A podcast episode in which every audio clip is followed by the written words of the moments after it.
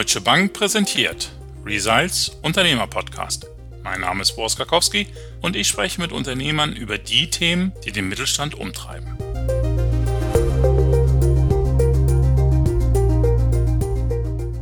Hallo, herzlich willkommen zum ersten Results Unternehmer Podcast im neuen Jahr. 2021 kann eigentlich nur besser werden, hoffe ich zumindest. Jedenfalls, ich wünsche mir, dass Sie gut ins neue Jahr gekommen sind und vor allem gesund. Bleiben Sie es. Unseren heutigen Gast Benjamin Michel kennen Sie bestimmt aus Funk und Fernsehen, zumindest wenn Sie die Höhle der Löwen schauen. Dort haben er und sein Zwillingsbruder mit ihrer App Finanzguru eine der größten Finanzierungen in der Geschichte der Sendung abgeschlossen. Wir wollen heute aber nicht über Fernsehen sprechen, sondern vor allen Dingen über das Thema Kooperation. Denn die sind ein wesentlicher Bestandteil des Finanzguru-Geschäftsmodells. Kooperation versuchen viele Unternehmen. Der Ansatz klingt ja auch sehr sinnvoll. Nur ein Großteil der Kooperation scheitert früher oder später. Wie Finanzguru das Thema angeht und was das Startup mittlerweile gelernt hat, das erzählt uns jetzt Benjamin Michel, einer der Mitgründer von Finanzguru. Hallo Benjamin, herzlich willkommen, schön, dass du dabei bist. Hallo Boris, freut mich auch, heute dabei sein zu dürfen. Benjamin, ich habe jetzt gar nicht erklärt, was Finanzguru eigentlich ist und kann. Also sag uns mal ganz kurz, was macht Finanzguru und wie seid ihr damals eigentlich auf die Idee dazu gekommen? Ja, vielleicht eine kurze Einleitung zu dem, was wir machen. Finanzguru ist eine App, die jedem Kunden helfen soll, dabei das Beste aus seinem Geld herauszuholen. Wann sind wir damit gestartet? Das ist eigentlich ein Thema, was mich schon sehr lange umtreibt. Ich bin schon selbst zehn Jahre in der Bankenbranche, habe früher bei der Postbank gearbeitet und durfte dort gemeinsam das Mobile Banking mit den Kollegen aufbauen und habe da einfach gemerkt, dass das ganz, ganz viel Potenzial da ist. Und unsere Vision war es immer, den besten persönlichen Finanzassistenten zu bauen. Und genau das machen wir heute mit Finanzguru. Du kannst all deine Bankkonten verknüpfen und danach helfen wir dann mit guten Tipps, das Beste herauszuholen. Wir sind gestartet vor etwa zweieinhalb Jahren, haben inzwischen mehr als 500.000 Kunden und wollen hoffentlich auch dieses Jahr noch viele weitere Kunden dazugewinnen. Das klingt euch ja aber auch wahrscheinlich, weil ihr offen seid. Also ihr bindet euch nicht an einen Partner, sondern habt ganz viele Kooperationen. Was sind für euch da die größten Vorteile? Warum macht ihr das? Gerade im Finanzbereich ist es unseres Erachtens sehr, sehr wichtig, dass man eine unabhängige Plattform aufbaut. Heute in Zeiten von der Digitalisierung sind alle Informationen nur zwei, drei Klicks entfernt und gerade deshalb ist es uns wichtig, dass wir als offene Plattform die besten Partner aussuchen und dann diese besten Partner dann auch über unsere Plattform unseren Kunden anbieten können. Und nur so können wir sicherstellen, dass unsere Kunden auch die besten Produkte bekommen. Und genau deshalb sind für uns Kooperationen sehr, sehr wichtig. Macht ihr das auch, um selber schneller zu wachsen, schneller skalierbar zu sein, also eben auch nicht immer interne Strukturen aufzubauen? Oder ist es wirklich einfach nur Teil eures Geschäftsmodells? Ja, definitiv. Das ist natürlich auch eine Strategie, um schneller zu sein. Aber es ist auch die Frage, was ist denn wirklich unser USP? Was ist die Value Proposition, die wir einnehmen? Und das, was wir sehr, sehr gut können, ist, dass wir Banken bei uns einbinden können. Jeder kann bei uns sein Bankkonto einbinden, genauso wie im Online-Banking durch Eingabe der Kontonummer und PIN. Und dann können wir die Daten importieren und dann auch sehr smart analysieren und basieren auf den Vertrags- oder Bankumsatzdaten Verträge erkennen. Und dann können wir auch Optimierungsvorschläge geben. Wenn es jetzt zum Beispiel darum geht, dass wir einen besseren Stromanbieter anbieten wollen, dann wollen wir jetzt natürlich kein eigenes Energieunternehmen aufbauen, sondern dort suchen wir dann gezielt nach Kooperationspartnern. Wer kümmert sich um das Thema Kooperation? Liegt das zentral bei einer Person oder einer Abteilung? Und wer entscheidet eigentlich darüber? Das hängt natürlich auch immer von der Unternehmensgröße ab. Wir sind jetzt knapp 25 Leute bei uns und für uns ist das ein sehr zentrales Thema, warum das Thema Kooperation noch vor allem bei uns als Geschäftsführer liegen, bei meinem Bruder und mir. Habt ihr bei Kooperationen auch schon mal selber Enttäuschung erlebt oder habt ihr vielleicht jemanden enttäuscht?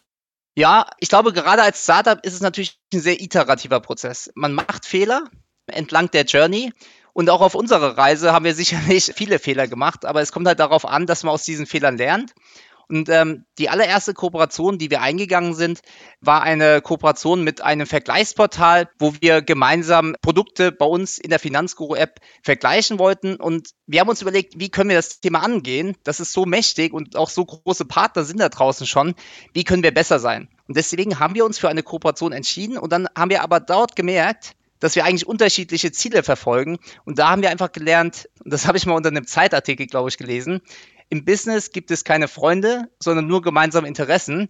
Und das mag ein bisschen hart klingen, aber irgendwo ist es auch wahr. Und ich glaube, das ist wichtig, dass wir für uns erkannt haben, Kooperationen machen dann Sinn, wenn man gemeinsam die gleichen Ziele verfolgt und diese entweder größer machen kann oder schneller erreichen kann.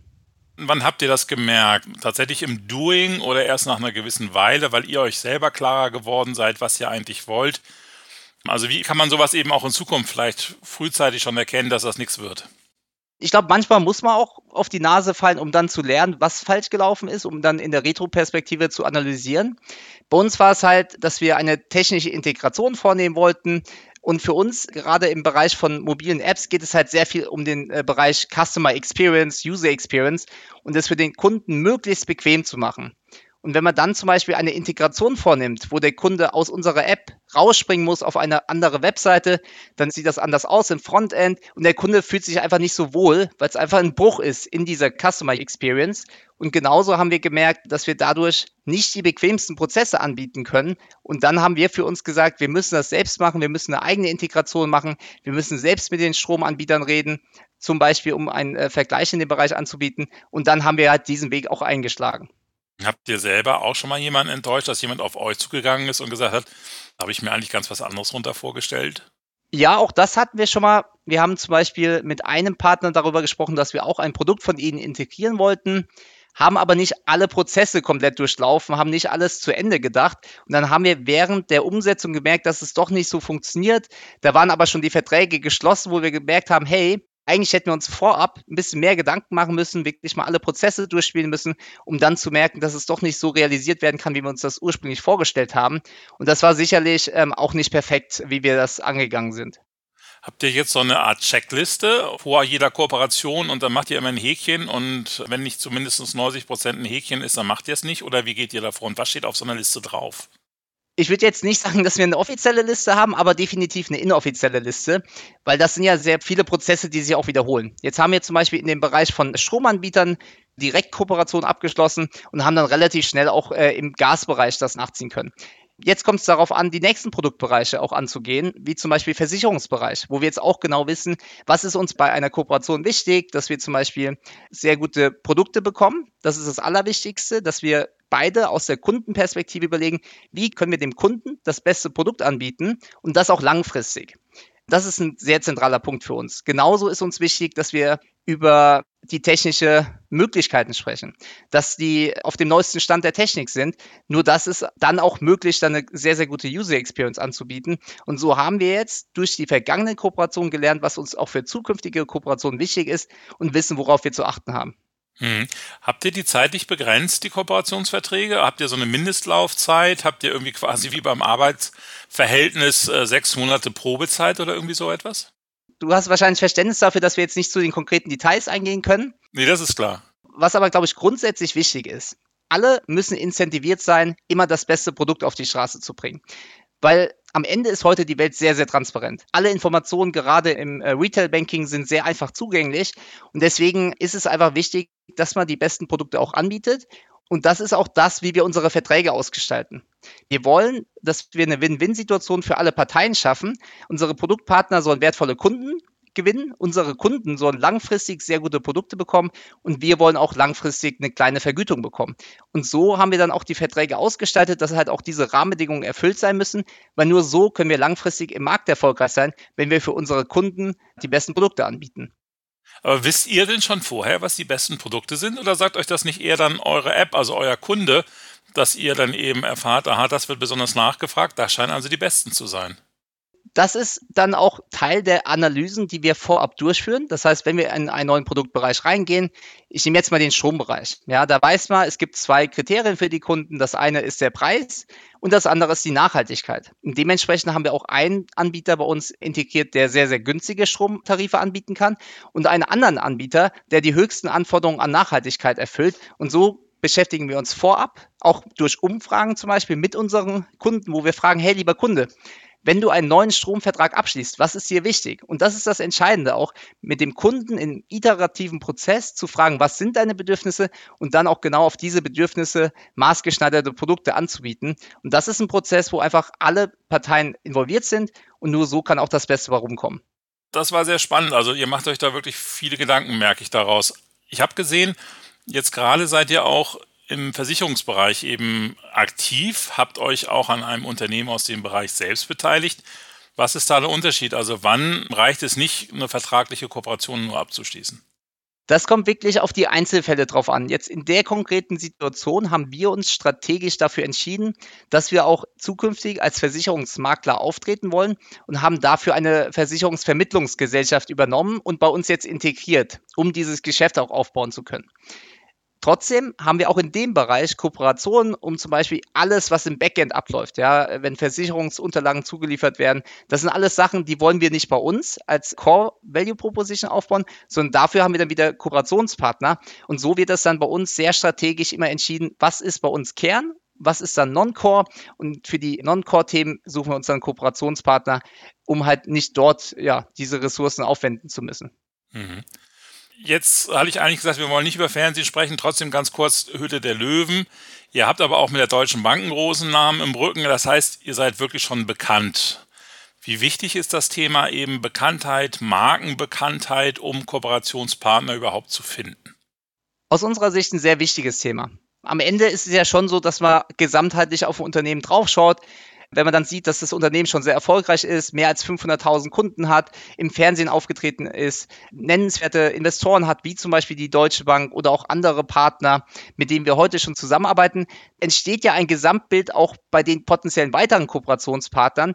Und ich glaube, dass das dann natürlich auch sehr positive Seiteneffekte hat, dass wenn man die einen großen Partner schon an Land gezogen hat, dass das auch weitere andere große Partner attraktiv finden. Und dadurch wird man insgesamt zu einer sehr, sehr attraktiven Plattform für viele Partner. Benjamin, du hattest eben gerade die Deutsche Bank erwähnt, ein wichtiger Partner von euch. Und in der Leitung habe ich jetzt Sven Weber, der in der Deutschen Bank für Kooperation mit Startups, unter anderem eben auch mit Finanzguru verantwortlich ist. Und jetzt möchte ich gerne mal seine Perspektive auf das Thema Kooperation hören. Hallo Sven, schön dich zu hören. Hallo Boris, freut mich sehr dabei zu sein. Sehr schön. Sven, viele junge Unternehmen suchen nach einem renommierten Partner, aber nur wenigen gelingt es. Nach welchen Kriterien sucht ihr bei der Deutschen Bank nach Kooperationspartnern? Also grundsätzlich sind wir stetig auf der Suche nach Partnern, die innovative Lösungen für unsere Kunden anbieten. Und bei diesen Partnern ist es uns besonders wichtig, dass die drei Kriterien erfüllen. Zum einen, dass sie einen klaren Painpoint bei unseren Kunden adressieren, also ein richtiges Problem. Zum zweiten, dass sie ein exzellentes Produkt haben, was wir über Kundenbewertungen, aber auch über Kundentesting auch in Erfahrung bringen können. Und zum Dritten, dass das Team passt. Denn die Zusammenarbeit mit einem Corporate wie der Deutschen Bank stellt auch an ein Startup besondere Herausforderungen. Und zum anderen müssen wir einfach, muss es auch menscheln. Ja, das verstehe ich. Wann wird denn da mehr draus? Also wenn es so richtig menschelt, dann wird es auch eine Beteiligung oder was sind da eure Kriterien für? Da hat das Menscheln auch, spielt eine gewisse Rolle, aber dann doch eine untergeordnete Rolle, weil wir, ähm, wenn wir uns beteiligen, ja dann Eigenkapital in das Unternehmen einbringen. Und dafür haben wir ein eigenes Corporate Venture Capital Team, was ähm, viele Dinge bewertet. Das Produkt, aber auch die Phase, in der sich das Startup befindet, den Kapitalbedarf, die Bewertung, aber unter anderem auch das Team. Okay. Wenn man eine Kooperation beginnt, sind alle einer Meinung und alle wollen auch das Beste geben. Wenn eine Kooperation läuft, hat man manchmal das Gefühl, man selber macht ganz viel und der Partner nicht so viel. Wie geht man damit um in solchen Situationen? Ja, da sind zwei Dinge meiner Meinung nach besonders wichtig und das habe ich auch in den vergangenen vier Jahren gelernt, in denen ich diese Dinge jetzt vorantreibe.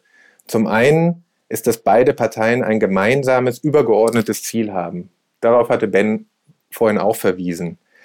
Denn selbst wenn es mal nicht so gut läuft, ist es wichtig, dass man sich immer auf den kleinsten gemeinsamen Nenner dann auch wieder zurückberufen kann. Wo wollen wir gemeinsam mit dieser Kooperation hin? Und zum Zweiten, da sind wir wieder beim Team, ist es eine ehrliche und offene Kommunikation auf Augenhöhe zwischen dem großen Corporate und dem kleinen Startup. Denn wenn beide sich respektieren und ernst nehmen, dann kommt man auch durch diese Krisen. Mhm. Dankeschön, Sven, für den Perspektivwechsel. Vielen herzlichen Dank, Boris, für die Einladung. Gerne. So, zurück zu dir, Benjamin. Wann sind es eigentlich genug Kooperationen? Also gibt es irgendwo einen Zeitpunkt, wo ihr sagt, da mache ich jetzt einen Strich drunter und hier ist Schluss, mehr machen wir nicht, das ist jetzt vielleicht auch nicht mehr zu managen? Ich glaube, das ist sehr schwierig heute zu beantworten, ja, weil die Welt ist extrem schnelllebig heute und ich glaube, um langfristig erfolgreich zu sein, muss man sich immer wieder neu erfinden. Und deswegen glaube ich, ist das gar nicht für uns die Frage, wie viele Kooperationspartner brauchen wir oder wollen wir, sondern vielmehr ist die Frage, wie kann ich die Organisation schlank halten? Und da haben wir einfach gelernt, je länger eine Wertschöpfungskette ist, desto mehr Fehler in der Kommunikation treten auf, weil wir das stille Postprinzip haben. Das heißt, wenn ich jetzt irgendwie drei Mittelsmänner habe und dann eine Botschaft sende, kommt in der Regel immer was komplett anderes hinten raus. Und vor dem Hintergrund haben wir uns darauf konzentriert, die Wertschöpfungsketten so schlank wie möglich zu gestalten, um damit eine hohe Effizienz und Effektivität auch in der Zusammenarbeit sicherzustellen. Und das ist unser Fokus. Mhm. Also eins habe ich auf jeden Fall gemerkt, ihr habt euch mit dem Thema wirklich sehr intensiv auseinandergesetzt. Mal ganz kurz auf den Punkt gebracht, drei Tipps für andere Unternehmer zum Thema Kooperation, was du denen mitgibst, äh, was du gelernt hast. Als allererstes abchecken, ob man gemeinsam die gleichen Interessen verfolgt. Zweitens, ein Incentivierungsmodell und ein Zusammenarbeitsmodell finden, das man auch diese gleichen Interessen incentiviert. Ich glaube, auch das ist sehr, sehr wichtig. Und drittens, so schlank wie möglich die Wege halten, die Kooperation und da einfach schauen, dass man halt direkt mit dem entsprechenden Partner spricht und keine Zwischenpartner dazwischen schaltet, weil dadurch werden Prozesse komplex und dadurch bleibt Effizienz auf der Straße und dadurch gehen auch Sachen schief. Benjamin, Dankeschön. Also das war sehr wertvoll. Vielen Dank für deine ganzen Anregungen und ja, ich bin sehr gespannt, wie das bei euch weitergeht und äh, werde gleich selber auch mal gucken, wo ich dann vielleicht selber sparen kann mit eurer App. Also Dankeschön an dich, alles Gute dir, deinem Bruder und dem gesamten Team weiterhin.